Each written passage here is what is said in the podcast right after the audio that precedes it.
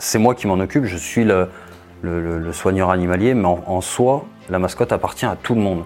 Donc je pense que les gens en sont fiers, euh, ils en sont fiers bah forcément. Moi j'ai le retour euh, quand euh, les gens demandent à, pouvoir la présenter à, leur famille ou quoi le, week-end ou peu importe. Ça apporte un plus à, notre unité en fait, le fait d'avoir un, drapeau avec sa garde et, une mascotte. D'une, c'est une mascotte qui n'est pas courante, je veux dire, on est les seuls en France à avoir, peut-être même en Europe, à avoir un, un, rapace en tant que mascotte, c'est prestigieux. Quoi. Un rapace, c'est côté prédateur, côté agressif, euh, ça, apporte un petit plus. Donc ouais, je pense que les sapeurs en sont fiers. Bienvenue dans Défense Zone, le podcast qui traite des questions de défense et de sécurité. Cette semaine, nous avons rendez-vous à Montauban, au 17e régiment du génie parachutiste, pour un épisode plutôt insolite, car nous allons rencontrer le fauconnier du régiment qui s'occupe de la mascotte du 17, à savoir le rapace Malaysia. N'oubliez pas de vous abonner au podcast ainsi qu'à notre magazine papier en vous rendant sur le site défense-zone.com. Nous souhaitons une bonne écoute. Salut Fabien, est-ce que tu peux te présenter? Eh bien bonjour, donc euh, je suis le caporal-chef euh, Fabien. J'ai 16 ans de service au sein du 17e régiment de génie parachutiste. Tes missions ici au sein du 17, c'est quoi? Alors, euh, je suis affecté au sein du régiment en tant que mécanicien. Euh, sur euh, blindé et euh, roue, poids lourd. Et en plus de ça, j'ai la particularité de m'occuper de la mascotte de notre régiment, donc d'un pigargue à tête blanche. D'accord. Qui s'appelle comment? Malaysia. Malaysia. Est-ce que tu peux me... Alors ça, ça va faire un peu bizarre, mais avant de me parler un peu plus de toi, est-ce que tu peux me parler un peu plus d'elle? Donc notre mascotte, comme je l'ai dit, c'est un pigargue à tête blanche, donc c'est le symbole de l'administration américaine, Harley Davidson pour les motards. Euh, c'est une femelle de 8 ans. Euh, et puis voilà, qui nous vient du Rocher des Aigles de Rocamadour et qui nous a été offerte par notre marraine, la princesse Caroline de Monaco.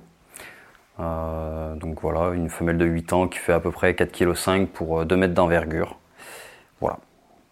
Dans les grandes lignes.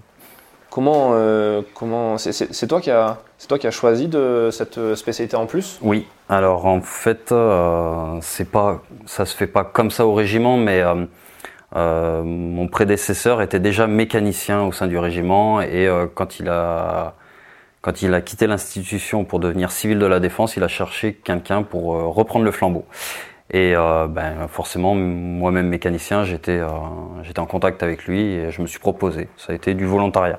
Il n'y a pas de désignation au sein du régiment, c'est vraiment du volontariat. Et pourquoi? Euh, alors, mais on va raconter toute la petite histoire. Hein. Euh, en fait, donc, je me suis engagé en 2007. En 2007, on nous faisait faire le tour du régiment avec euh, les différentes infrastructures, la garde au drapeau qui était une garde définitive au régiment, et notre ancienne mascotte, donc qui était Bakkan, un aigle royal. Et euh, bah, je me suis dit, bah, un jour, j'aimerais m'occuper de la mascotte du régiment. Il y en a qui voulaient faire garde au drapeau, euh, ainsi de suite. Moi, c'était m'occuper de la mascotte. Et euh, bah, j'ai eu la chance justement de, travailler en tant que mécanicien avec mon prédécesseur qui, le jour de, le jour où il a quitté l'institution, j'ai pu me proposer naturellement. D'accord. Tu avais une. Euh, il n'y avait pas de, j'ai pas de diplôme dans, le domaine animalier ni rien du tout. Je suis vraiment euh, issu de la mécanique. Hein. J'ai un bac plus 2 euh, en, méca. voilà, c'est vraiment entre guillemets de la passion. C'est de l'intéressement par la mascotte, ce que ça peut apporter au régiment. Et, puis voilà, je me suis proposé, j'ai fait tout ce qu'il fallait faire pour arriver là où je suis aujourd'hui avec notre mascotte. Justement, qu'est-ce que ça t'a demandé euh, d'apprendre comme compétence, comme connaissance? Eh bien, Le fait de ne pas avoir de, diplôme dans le domaine environnemental et animalier. Il a fallu que j'acquière euh, trois ans d'expérience euh, dans le domaine animalier. Donc pour le coup, ça a été trois ans de formation au Rocher des Aigles, à Rocamadour, ceux qui m'ont appris le métier de, fauconnier, de soigneur animalier. Et, et voilà. Après, au quotidien, ben, forcément, elle demande à être nourrie tous les jours, à être entretenue tous les jours. Donc tous les jours, je viens au régiment pour la nourrir, pour la faire voler, pour euh, apporter les soins qu'il y aurait éventuellement à apporter. D'accord. Ça doit être euh, passionnant d'apprendre tout ça euh, en plus de, son métier de, mécanicien dans l'armée, non? C'est un plus. c'est vraiment, c'est enrichissant avant d'être passionnant. C'est hyper enrichissant en fait On a une, euh, j'adore les animaux, forcément. J'ai deux malinois, un cheval, un caméléon, un chat. Euh, donc forcément là avoir un rapace c'est euh, ça apporte un plus c'est une autre une autre approche de l'animal parce que ça demande pas de caresse comme un chien ça répond pas à l'appel euh, à se mettre au pied ou quoi il y a, y a vraiment un, un, lien qui se crée qui est complètement différent qu'on pourrait avoir avec un, un, chien ou un chat ou même un cheval donc euh, ouais c'est plus de l'enrichissement ouais. c'est hyper intéressant du coup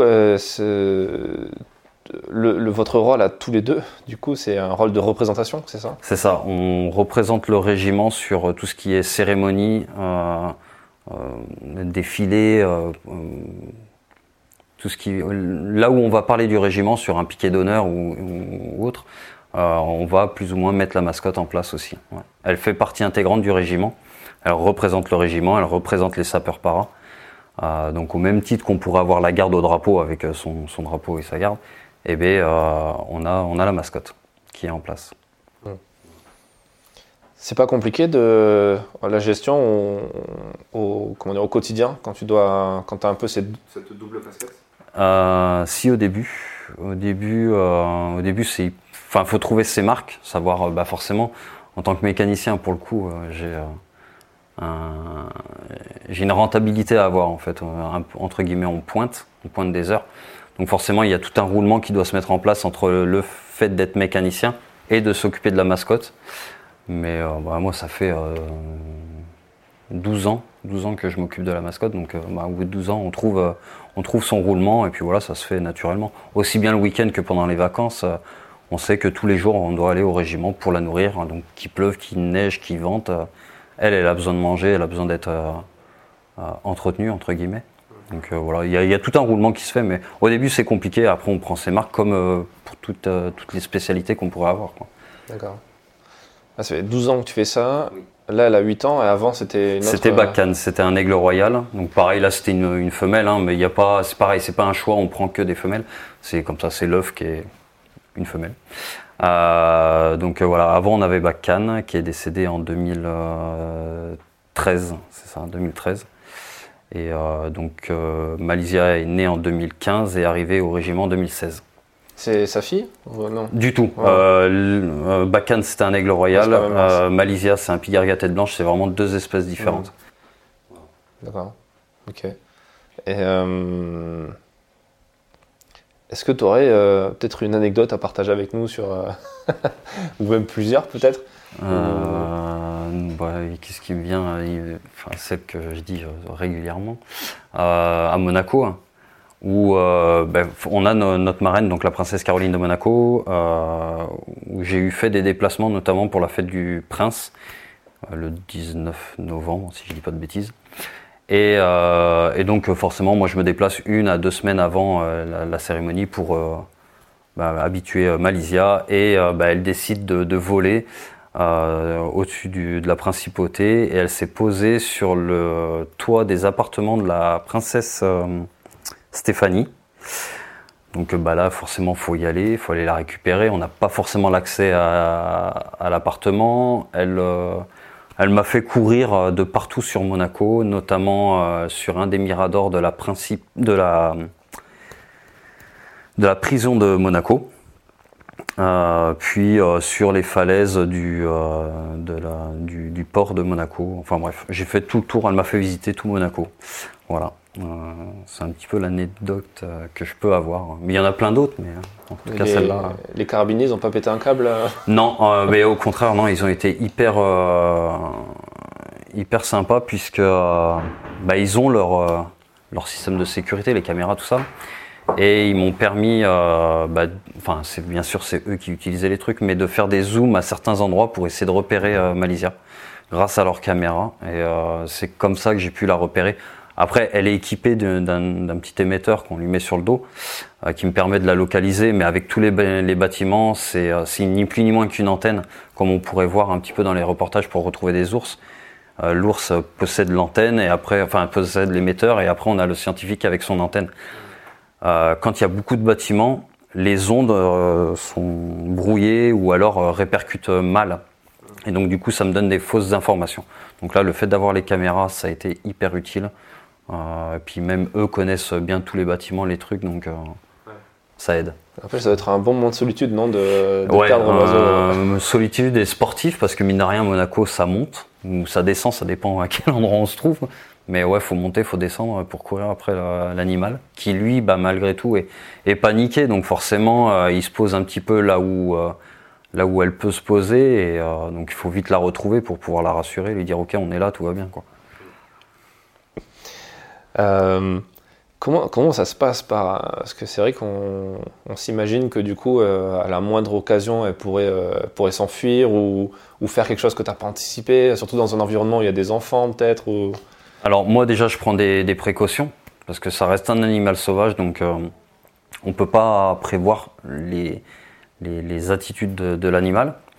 Maintenant bah forcément au bout de X années de, pratique on connaît notre rapace, on sait comment le comportement qu'elle a, qu'elle pourrait avoir. Et euh, et après, sur le, vol et tout ça, elle fait vraiment, elle est libre. Il n'y a, y a, rien, il n'y a pas de lien vraiment qui me tient. Elle n'a pas une corde, elle n'est pas attachée en laisse ou je ne sais quoi. Elle est vraiment libre. Donc en fait, elle fait vraiment ce qu'elle veut. Maintenant, je suis son repère, elle me connaît, je passe ma vie avec elle. Donc, euh, donc en fait, elle a aucun intérêt à réellement partir et, euh, euh, se retrouver dans un environnement qu'elle ne connaît pas, où elle sera apeurée. Donc en fait, quand elle vient à se sauver bah, quand je la fais voler au régiment, notamment, si elle vient partir, elle reste toujours dans un secteur où elle, elle me voit. Donc forcément, elle a une meilleure vue que moi, mais elle va me voir et, et du coup va être plus ou moins en confiance. Après, bah, j'arrive toujours à la retrouver, je me fais voir un peu mieux et elle vient toujours vers moi parce qu'elle me garde euh, en tant que repère. Je suis son repère en fait. Je suis, je suis la main nourricière. Le régiment, c'est sa maison. Donc euh, il y a plein de petits repères pour elle qui, l'empêchent de réellement partir. Après, ben, ouais, comme je disais, en fait, elle a aucun intérêt à réellement partir. C'est moi qui ai la nourriture, elle est nourrie, logée, blanchie, euh, tout va bien quoi. Comme, comme, un militaire quoi. C'est ça, presque, ouais. ouais. Bah, c'est un peu comme un chat en fait, quelque part. Euh, bah, sur certaines attitudes, effectivement, un chat, entre guillemets, sauvage, quelqu'un qui a un chat qui le laisse vivre dehors, euh, va partir, mais va revenir toujours. Il va, va graviter autour de la maison. Le, rapace, ouais, ça va être un peu euh, cet esprit-là. En tout cas, Malaysia, oui, c'est cet esprit-là euh, qu'elle va avoir.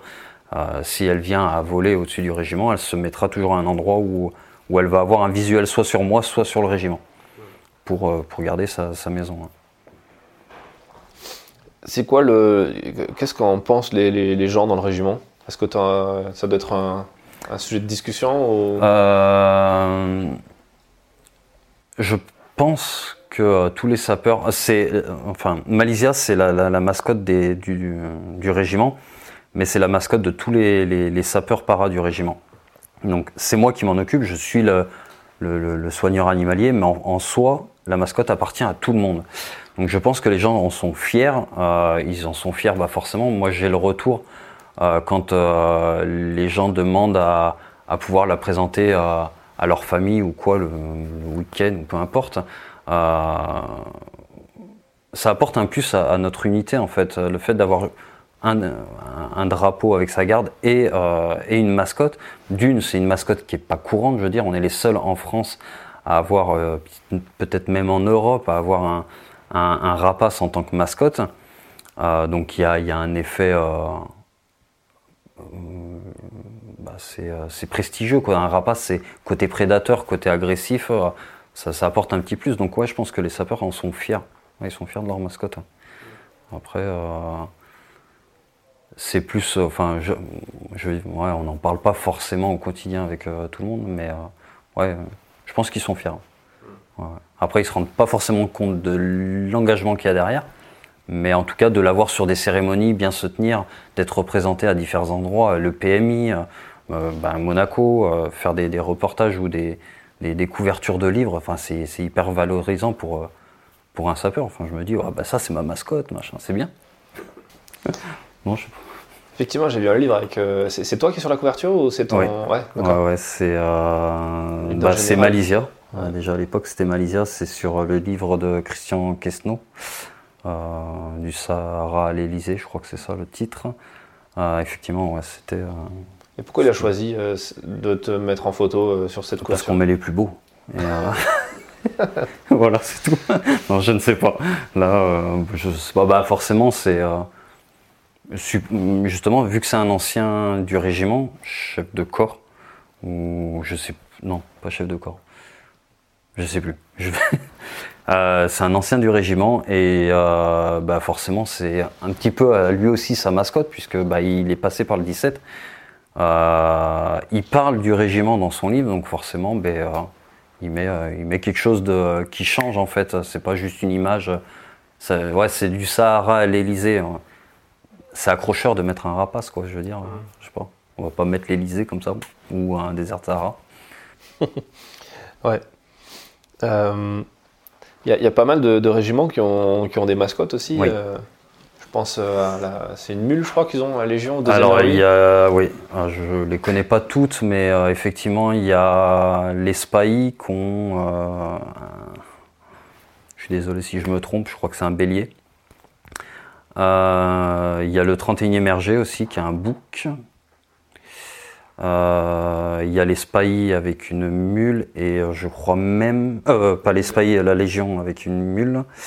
Il y a une chèvre qui vient d'arriver l'année dernière ou il y a deux ans dans un régiment de transmission.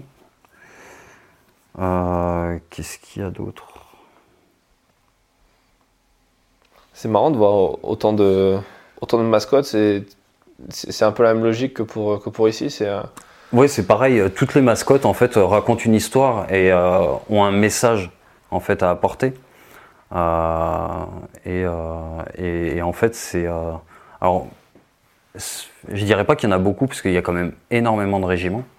Et au final, quand on fait le compte, il y a peut-être cinq ou six mascottes. Je les connais pas toutes, donc voilà. Mais euh, allez, tout au plus, il y en a. Il doit y avoir six mascottes en France au sein de l'armée de terre. Euh, donc euh, moi, enfin, c'est pas énorme, mais en tout cas les mascottes qui, sont représentées, que ce soit Tapanar, Messaoud, il y a Youssouf aussi, enfin tout ça, elles apportent une plus-value à leurs unités en fait, et bah, je trouve ça, beau qu'à l'armée de terre on garde cette cette cette tradition quelque part d'avoir une mascotte qui représente un régiment, une unité. ouais. Euh, Toi, à titre personnel, euh, t'es parti en opération? Oui, En opération extérieure? Euh, j'y vais là dans deux jours. hein. je suis censé être dans l'avion.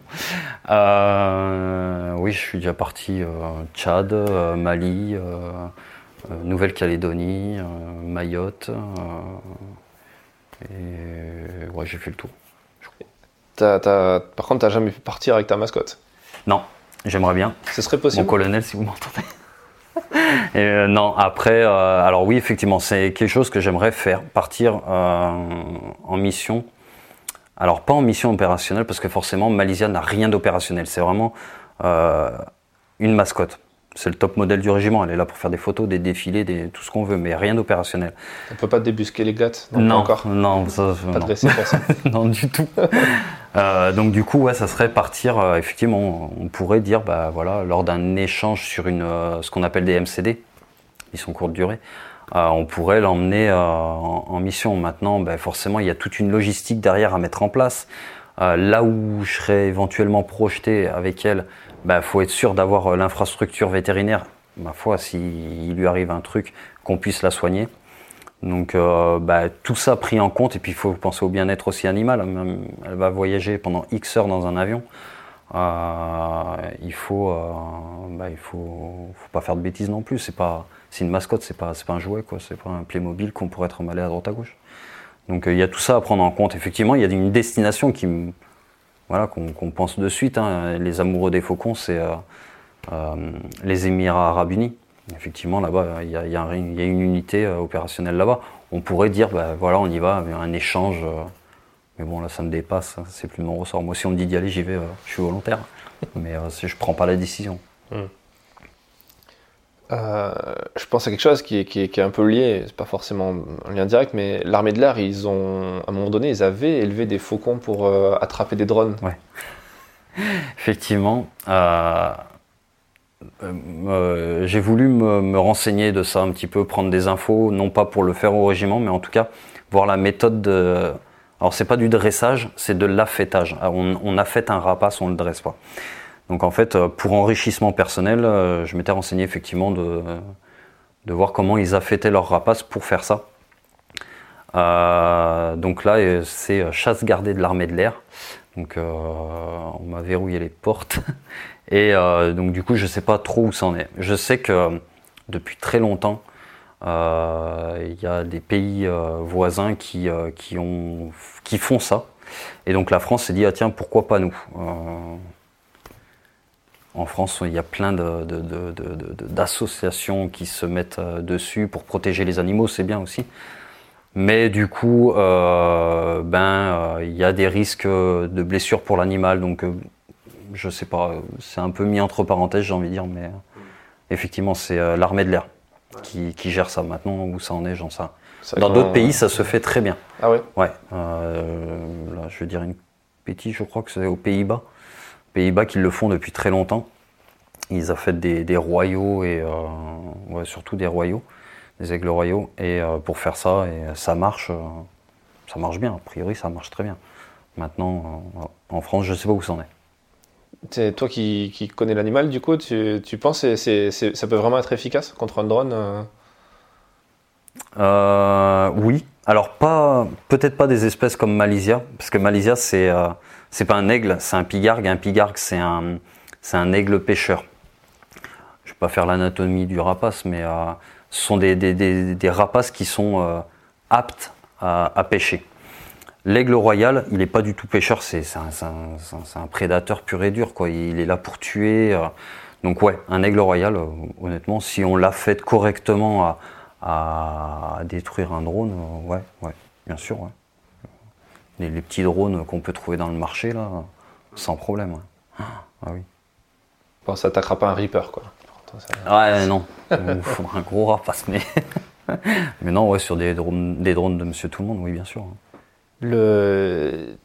Ce rapace, est-ce qu'il a un statut particulier au sein de Est-ce que... Non, c'est euh, vraiment une mascotte. Elle n'a pas de grade pour l'instant. Colonel. Elle pourrait? Il y a d'autres mascottes pourrait, bah, Après, euh, elle n'a pas de matricule. Elle est pas. Euh, il y a des mascottes. Enfin, voici, il y en a. Euh, il y a des unités euh, cynophiles euh, qui, eux, ont des chiens mascottes qui sont décorés, qui sont caporales et ainsi de suite. parce que ces chiens-là ont une utilité militaire. C'est vraiment des militaires à part entière. Ils ont un matricule, voilà. Euh, Malaysia, pas du tout. Euh, je crois que au maximum, elle peut aller jusqu'à, enfin, elle peut faire que première classe puisque c'est une distinction décernée par le chef de corps. Au-delà, caporal, caporal chef, euh, ça va plus loin. Euh, c'est la DRHAT, enfin, c'est un peu plus haut. Donc du coup, nous, Malaysia, oui, effectivement, elle peut rester euh, première classe. Elle peut passer première classe. Là, elle est décorée de la DEFNAT, parce que là, c'est pareil, c'est dans les mains du chef de corps. Elle a la DEFNAT, mais, pas de grade, pour l'instant. Super. Et toi, vu que c'est un, travail que tu fais en plus, T'es euh, es payé plus pour ça? Non, tu vas, encore faire passer un message à ton chef de corps Oui, mon colonel, si vous m'entendez. non, effectivement, euh, non, il y a, c'est, euh, non, c'est, euh, c'est vraiment au même titre que je suis mécanicien pour l'armée de terre. Eh ben, je suis fauconnier pour mon régiment. Voilà, c'est du plus, c'est du plus. Il n'y a pas de prime, de risque ou de déplacement, de rien du tout. Il n'y a rien. C'est Frais de la princesse, quoi, comme on dit. Pour la France. C'est ça, c'est pour la France, pour mon pays. tu aurais d'autres anecdotes à nous raconter, peut-être? Euh, ouais, des, anecdotes, j'en ai quelques-unes. Donc, euh, PMI. En fait, quand je me déplace au PMI, euh, PMI, c'est le pèlerinage. pèlerinage. militaire international, donc à Lourdes, euh, qui a lieu au mois de mai, donc aux alentours du 18-19 mai. Euh, donc là, en fait, euh, bah, j'ai Malaysia euh, sur le bras de 8h du matin jusqu'à 20h. et il y a l'année dernière ou il y a deux ans, je sais plus. Mais forcément, arrivé le samedi soir, hein, je me suis retrouvé avec une épaule, je sais pas comment on peut dire, une grosse tendinite à l'épaule. Donc je me suis dit là, putain, j'ai encore 24 heures à tenir comme ça. Ça va être hyper compliqué. Donc euh, ouais, ça c'est euh, c'est des moments, mais c'est pareil, c'est euh, c'est des, des moments douloureux, on va dire, entre guillemets. Mais euh, mais ça fait partie du euh, ça fait partie du jeu et euh, quand on a le retour derrière, les photos qu'on peut récupérer, tout ça, on se dit mais tant pis, j'ai eu mal, ça a été la ça a été la galère pendant pendant les trois jours du PMI, mais au final c'est c'est du bonheur. Là, tu peux pas changer de bras? Non, parce qu'en fait, je la porte bras faible pour avoir la main forte pour maîtriser l'animal en cas de problème ou pour euh, faire plein d'autres choses. Elle pèse Donc, combien? 4,5 kg à peu près. Donc euh, 4,5 kg à bout de bras, euh, ouais, bras faible, ouais, non, c'est juste horrible. Euh, pendant une heure ou deux, ça c'est tenable. Mais euh, ouais, sur, euh, sur une journée complète, euh, sans la poser, sans rien, non, c'est T'as encore un bras faible à force? Mais de plus en plus, je me sers de mon bras à la base faible en tant que bras fort, ouais. Parce que forcément, bah, c'est un peu comme les tennisman. Enfin, je suis pas bien épais, mais, euh, mais ouais, on a un bras qui est, euh, solide au bout d'un moment. Ouais, ouais. Ouais, il y a ça. Qu'est-ce qu'elle m'a fait pff, La veille de la Sainte-Barbe, elle, était partie pendant 24 heures. Donc là, c'est pareil. euh, Quand elle se sauve comme ça longtemps, en plus, on est obligé de prévenir tous les services. Donc que ce soit la DDCSPP, euh, euh, la police municipale, les pompiers, les gardes forestiers. Enfin, il faut prévenir tout le monde. Et la veille d'une Sainte-Barbe, euh, elle avait décidé de partir. Je l'ai récupéré que le lendemain, le lendemain au soir. hein. C'était une galère. hein. Donc pas de cérémonie. Donc là, bah, forcément, le chef de corps, hein, ça le, ça le freine un peu parce qu'il se dit mince, euh, ma mascotte, elle est pas là pour la cérémonie. Mais bon, non, au final, ça s'est bien terminé. Elle a fait des jours de trou ou... Pas du tout. Non. On lui pardonne toujours. Elle peut faire des bêtises, on lui pardonnera toujours. Ça reste la mascotte. L'histoire de, au deuxième RU, il me semble qu'il m'a dit que si, si ta pana n'était pas aux couleurs le lundi matin, euh, il était puni ou je sais pas trop quoi. Ah, ça se peut, ouais. Ça- alors ouais, forcément, ils ont d'autres protocoles et euh, effectivement, si bon, après chacun met un petit peu en place. euh, bah, pour le coup, ça me punit à moi aussi. Donc euh, c'est un truc à réfléchir quand même. parce que- Mais en soi, oui, on peut faire plein de choses et, euh, et puis euh, raconter une histoire derrière la mascotte. Euh, On pourrait la punir si jamais elle fait une mauvaise cérémonie ou quoi, ou j'en sais rien. Mais ouais, ouais, on peut, on peut faire plein de choses après avec les mascottes. C'est ça qui est génial. Ça raconte une histoire, ça raconte. Fais gaffe, t'as la LPO qui va venir te voir. bah après. ouais, bah. ah non, finesse. Euh, écoute, merci pour, euh, pour, euh, pour cette histoire et qui, est, qui, est, qui, est, qui est très intéressante. Et, euh, et puis euh, bonne continuation du coup avec ta, ta mascotte. Merci beaucoup. Merci d'avoir écouté cet épisode jusqu'à la fin. S'il vous a plu et que vous voulez soutenir notre travail, abonnez-vous à notre magazine en vous rendant sur le site défense-zone.com. A très vite pour un prochain épisode du podcast.